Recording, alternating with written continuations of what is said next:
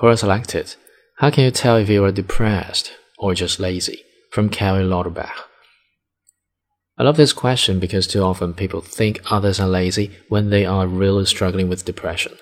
I think the best way to tell is if the lack of motivation has appeared suddenly, if you have always been motivated to complete tasks and out of nowhere you no longer have the desire to, there is a very good chance this is depression.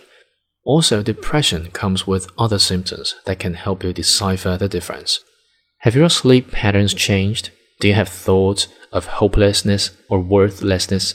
Are you taking care of your daily needs such as bathing and eating? Have others noted a difference in your behavior? Sometimes people who have depression beat themselves up for the lack of motivation they have to complete the tasks. This can be difficult not to do, especially if you were a high energy person before.